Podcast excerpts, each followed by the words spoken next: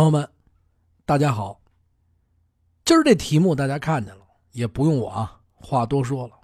哎，咱们就聊聊京城最后一个被凌迟处死的人。凌迟处死啊，千刀万剐呀，啊，多大的罪！这凌迟处死呢，有几个地方：菜市口，还有的呢，就是在不为人知的城门外边，朝阳门啊等等这些门外边，哎，就会单独设立刑场，有专门啊做这凌迟处死的这个刽子手，一套刀具。拿着，皇帝说了，说这人啊，推出去凌迟处死啊，多少多少刀，几天几夜不能死，您呢就得是让这人啊挨多少刀，一刀都不能少，一刀都不能多，说让他两天死，头天晚上要死了，哎，你也得死。这时候说起来可是一个技术活真的啊。咱们今儿聊的这个康小八，他是在中国的历史近代历史上一个非常出名的一个悍匪。做过的坏事啊也不少，一般呢都是杀人抢劫，算是条汉子。因为在这江湖当中啊，有很多他传的传闻。今儿呢。咱就单把这个康小八提出来，咱们聊上一集啊。康八爷，哎，说起这康小八呀，咱们还得打开我这月光宝盒，打开，唰唰唰唰唰唰，瞬间呢就把咱啊带回到了大清朝，在这天津卫啊。有一户姓吴的人家，日子呢过得呀非常的惨淡。孩子呢，一年一个，两年一个，升到第八个，这姓吴的人家呢，当家做主这个吴某人，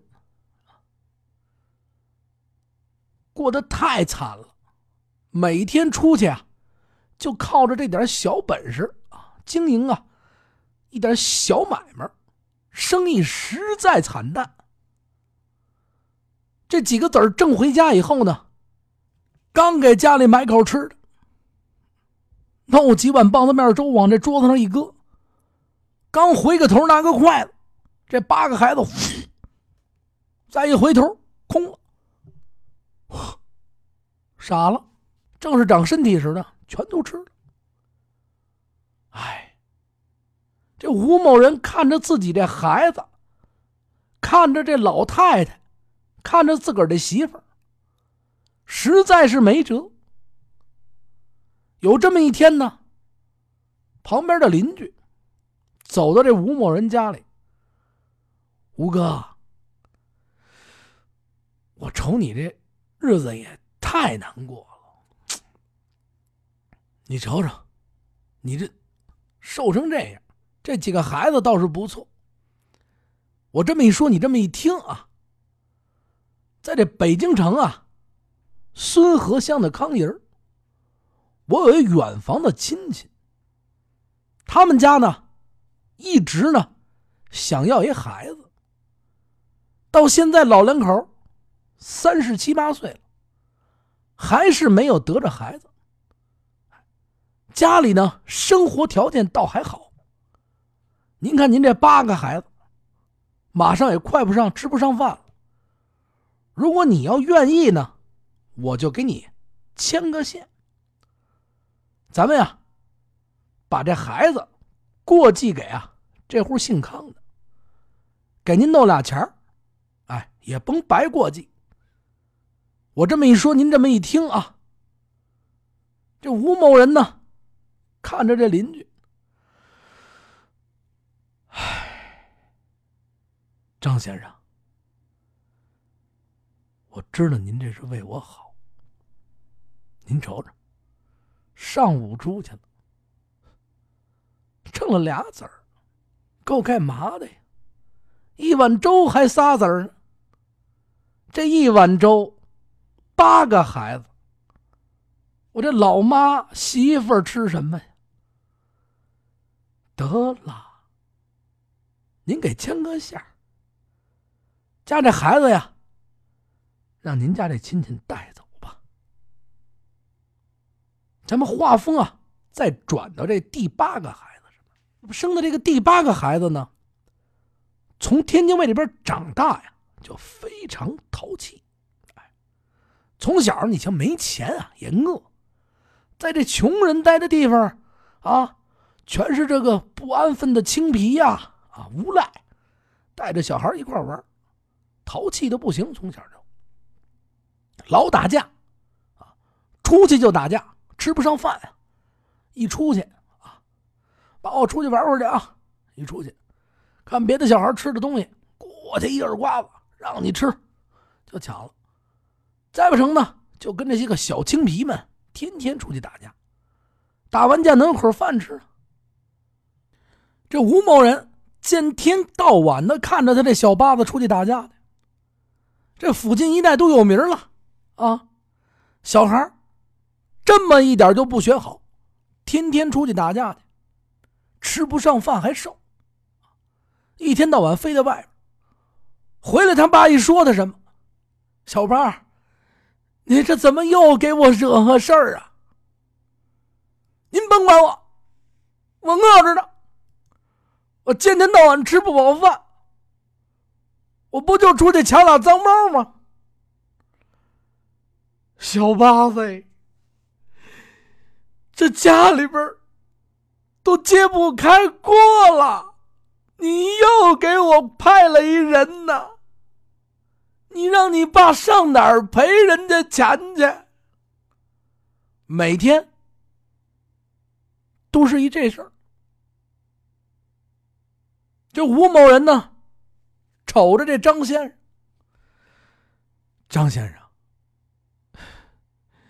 你知道，我们家这小班啊，淘气。从小呢，也是我没教育好。这话说头了，咱把他呢，过继给您家这亲戚没问题。他可不带退回来的。他要退回来，您给我这几个子儿，我可还不了您啊，吴先生。您放心吧，我呀，这就托人给我北京那亲戚啊带过信儿去。这事儿成了，一准儿不会啊给您退回来。您把这心啊，踏踏实实的放进心里，啊，有我在这儿。这张先生呢，说完以后，就奔院走出去了。回家呀，就托这个往北京城送这个粮食的人，给这家里的亲戚啊，就带过一封信。啊，就把这事情由为一说，说这个一直你们想要啊，一个孩子也一直没有。既然咱生不了呢，我这呀在天津这边，给你啊找了一孩子，哎，孩子呢健健康康，家里穷吃不上饭，哎，你们呢准备点散碎银两，救济救济这户人家，这孩子你们领走，愿意我就给你们也做这个东了。隔上两天呢，他这亲戚呢就从北京城里啊赶来了。他这亲戚住哪儿呢？说起来啊，他这亲戚现在就等于住在什么地方？朝阳区的孙河乡的康营。哎，这户人家呢姓康。一中午赶到这儿，接上这小八子，把这散碎银两递在他爸手里。这小八子淘气归淘气呀，最关键这还是他亲爸呀。看着他爸，他爸看着他。爸，我不打架了，行吗？我还想您呢。他爸看着他，孩子，都怪爸，谁叫我没出息呀？康爷家是个好人家，你张叔给介绍的。去吧，啊，到了北京城，别再惹事儿了。下辈子，爸再报答你吧。爸，我想妈。别哭了，孩子，走吧，享福去吧。我换这几个大子儿，给你妈买点粮食吃。你也就当你孝顺孝顺你妈吧。一挥手，这孩子哭着就被这康家人啊给带走了。这老康家呢是做什么的呢？实际上啊，不是特别富裕。那个时候，过去那个时候没有汽车，没有各种啊运输工具。这老康家呢？有这么几头啊毛驴，这毛驴干嘛使啊？有这毛驴就等车了啊，绿色工具啊啊，小毛驴一个一个吃的挺壮。就在这朝阳门附近啊，做点啊这拉生意啊，拉了这个进城的这些个人，哎，当个脚，再拉了粮食，拉了吃吃，这点营生就够养活一家人了。再加上呢，没有孩子，哎，老两口啊，积攒了这么一星半点的钱，虽然说是不富裕，但是养这么一半大小子，给口饭吃还是可以的，哎，多少呢，也是个儿子。这康爷呢，领着这小八子，哎，走吧，小八，哎，愿意叫我声爹呀。以后再叫。看你挺聪明的，别哭了，孩子。到了北京城啊，想吃什么你说，啊，放心，饿不着你。别哭了，顺着这孩子呢，坐上这小驴车，就奔家走。到了康营，这小八子一进家门，还是哭。这康家的女主人出来以后呢，把这小八子一迎，哎呦，瞧这小孩啊，长得还挺精神啊，就是瘦点来来来来，进来，知道你今天来啊，来啊，棒子面的窝窝啊，赶紧先吃。不是说了吗？小八他家从小就吃不上这些个好的，一看棒子面窝窝，呵，这一下二十个。再进去，动不了了！坐那儿说不了话了。哎呦，这康爷一看这孩子，哎呦，这这这可了不得，噎着了，噎着了，赶紧拍两下。哎，小八也不傻呀，到了这儿，从此能吃点喝点也不错。从此以后呢，就从这个康营啊安顿下来。刚刚不是说了吗？小孩啊，从天津卫就打架，就是淘气。到了康营那儿以后呢，也没起名在这天津卫的时候呢，因为生活条件太差，老出去打架，啊，条件也不好，还得了一种怪病——鬼剃头。哎，过去叫什么秃疮。这头发一块一块往下掉，大人一看，哎呦，这寒碜，就给这小子呀剃了个秃子。这来到北京城里以后，刚刚不是说了吗？一直没给他起名。这家呢，收养他的这家人又姓康。这小八子呢，家里排行老八。这一看，瘦了吧唧，这头发还少。得了，以后啊，千万别生病。咱家姓康，你又排行小八，你呀，就叫康小八吧。就这么着，啊，从此以后，他呀就叫康小八了。在这儿住下以后呢，这村里附近的这些个孩子呀，就一块玩。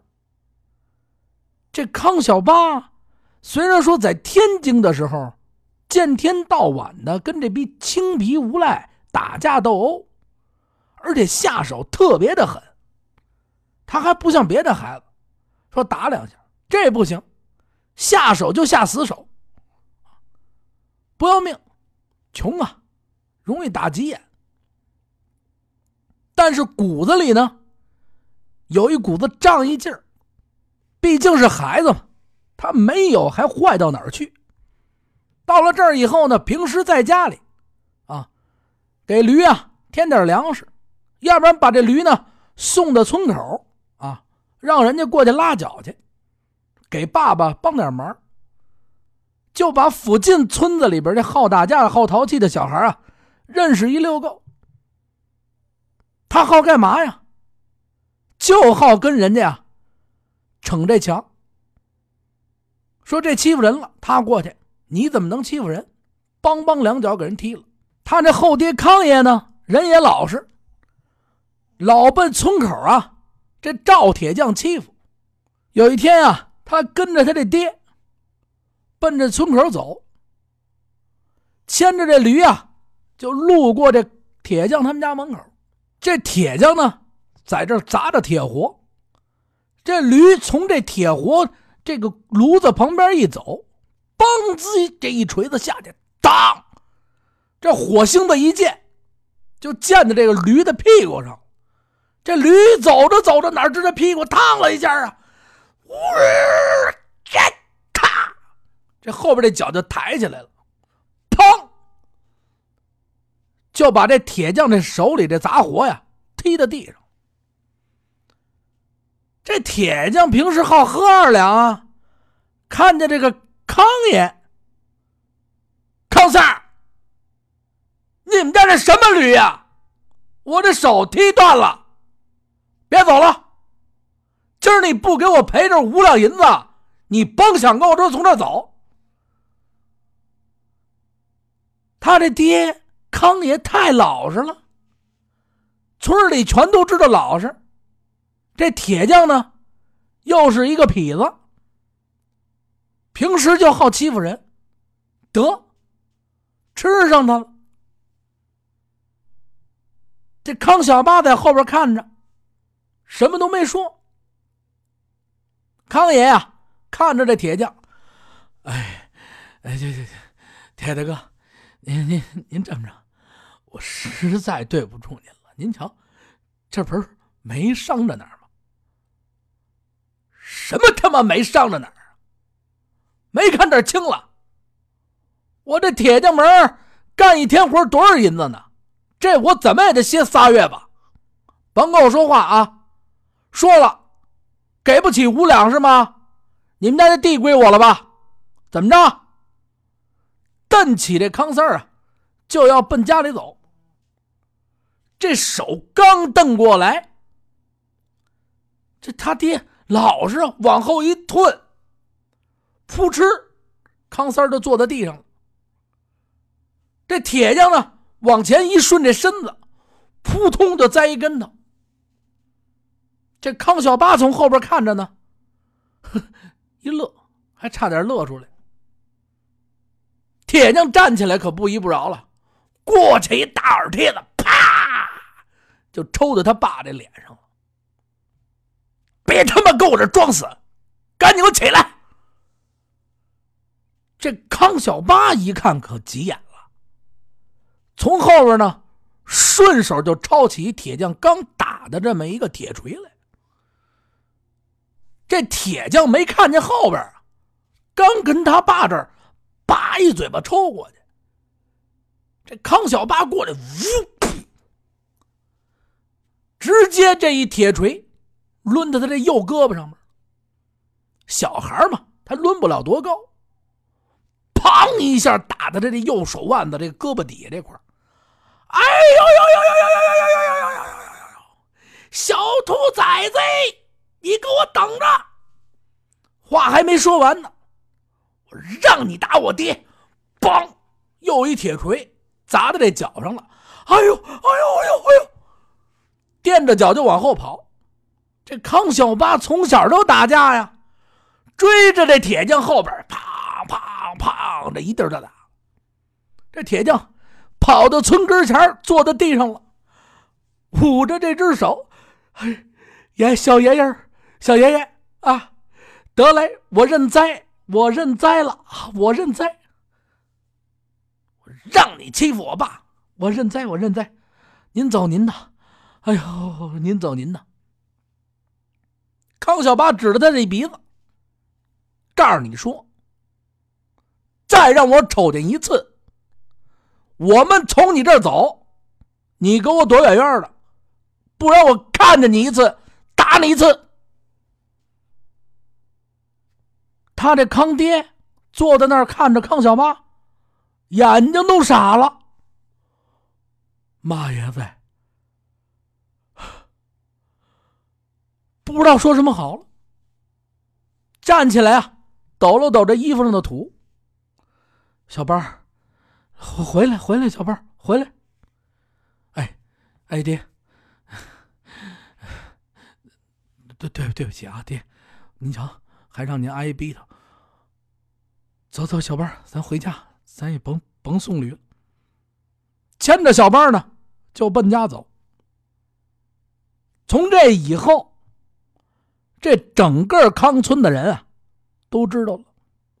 这康营里边，这整个这康营这一大村的人啊，都知道了。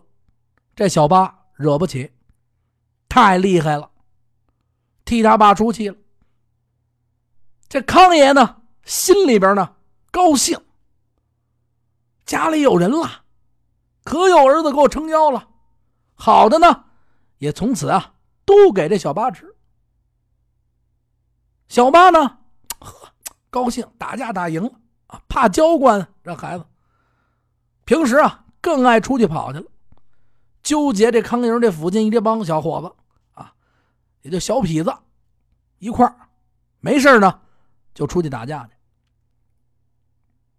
随着呢。一年一年一年就长大，他就把啊他爸这少生意啊就接回来每天呢就是啊牵着这驴，跟这手底下这几个小孩都没饭吃，家里这几头驴一块跟着他混吧，来往于啊孙河和北京之间，干嘛呀？接接客人，送送商人。后来呢，又置办了几匹马。拉这货，一天到晚的做这生意。话呀转回来，有这么一天，他带着俩小痞子，也是发小嘛，小兄弟，一块呢去哪儿啊？去北京城接这么一个老客人。这老客人啊，从几年前。就让他爸呀拉他们家这东西。家里呢有点钱，做什么买卖啊？做的呀是这玉石的金雕，从南方下来。啊，每回呢路过他们家这块呢歇个脚，订一批活子，哎，到这儿几件玉器、小环、小文玩啊，就让他爸拉着回去。现在呢，他爸他这长大了，他退休了，就让这小八爷呀拉这活小八爷带着人，带着马，带着驴，连人带货一块拉呀，就来到啊这孙河边上进京的这个要地。赶到这儿以后呢，这客人在这等了半天了。哎呦，您这，呃，就是那个。康爷的儿子，哎，哎，是我，哎，是我。以后呢，我就负责给您拉这点活哟，哎呦，辛苦辛苦辛苦！就这么几件东西啊，咱们给我送到哪儿啊？送到前门外。得嘞，您上车，把这几件东西放在车上，就奔这京城里边走。前面这驴车上面呢，坐着这客人；后边这马车上面呢，拉着这点货。哎，还有点什么呢？老家带来的呀，吃食，拉了小半车东西。实际上他们不知道，这批玉货呀，早就被几个人盯上了。前边啊，外地押到京城外边的时候，那个大镖局那些人到这儿就走了，换了京城外边，人家去别地儿去了。换到康八爷这小车上的时候，人家就准备下手了。康小班哪知道，拉着客人啊，顺着这城外边过去啊。出了朝阳门全是农村啊！你得进这朝阳门，进了城才算北京市。这车呀，就从这乡间小路上走。谁也不会想到，说走的挺好，一会儿能出这事儿。就眼瞅着，快要啊，离这个朝阳门啊，还有五里地。过去全是河边啊，河道。这几个混混呢，从桥上让过来，拿着刀就把康小八他们截下了。小子，今儿爷呀看上这批货了，你们啊要命，什么都甭管，赶紧着给我走人，我不想让我这刀见红。这康小八从小打架起来的，一看这几个人，哼，就你们仨呀？怎么着，小子？今儿你是把这东西放这儿啊，还是把你脑袋放这儿？这小八看了他们一眼，切！我倒要看看你们有什么本事。这领头这哥们一看，嚯，小兔崽子，可以呀！呜，抡着一大刀就砍过来了。这康小八夫一躲，梆，正砍在这驴车上面。这驴车上面不是坐的人吗？哎呦，这送货的货主人，这玉主人一看，哎呦，噗，太可怕了！就在这个时候呢。小八还有手下俩人呢，从后边马上抄过来，就要动手。刚抄起这铁活来，就听着他们这人堆里边啊，就有一人喊：“等会儿！”咱们啊，这集啊就先说到这儿。今儿啊开这本书，康小八。具体说多少集呢？您猜？我非常感谢大家的收听，然后我近期呢会抓紧时间给大家更新，呃，也希望大家多多关注咱们喜马拉雅的《话说北京》节目。如果您方便点个赞、转个发，特别特别的感谢您，万分感谢您。如果呢您对我播讲的这个故事特别感兴趣，您还可以关注我们的“听北京”公众账号，微信搜索“听北京”，点进去以后呢，您会看到很多图文。还有一些视频的关于康小八的故事里面的细节，还有一些主播在播音当中的一些花絮。您还可以搜索微信八六八六四幺八，找到我，加我的微信私人账号，咱们一起聊北京，听北京。感谢您的支持，再见。